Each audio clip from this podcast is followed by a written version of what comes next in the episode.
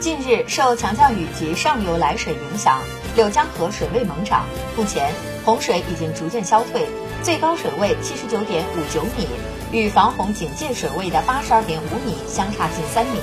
在滨江西路广雅大桥至湖西大桥路段看到，上涨的洪水已经将低洼路段淹没，最深处有半米多深。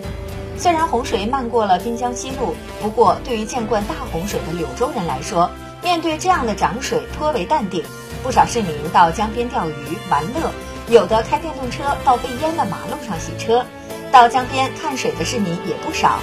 一名在黄村沙滩附近捞鱼的男子高兴地说：“涨大水好捞鱼，他捞到的鱼虾就够晚上吃一顿了。”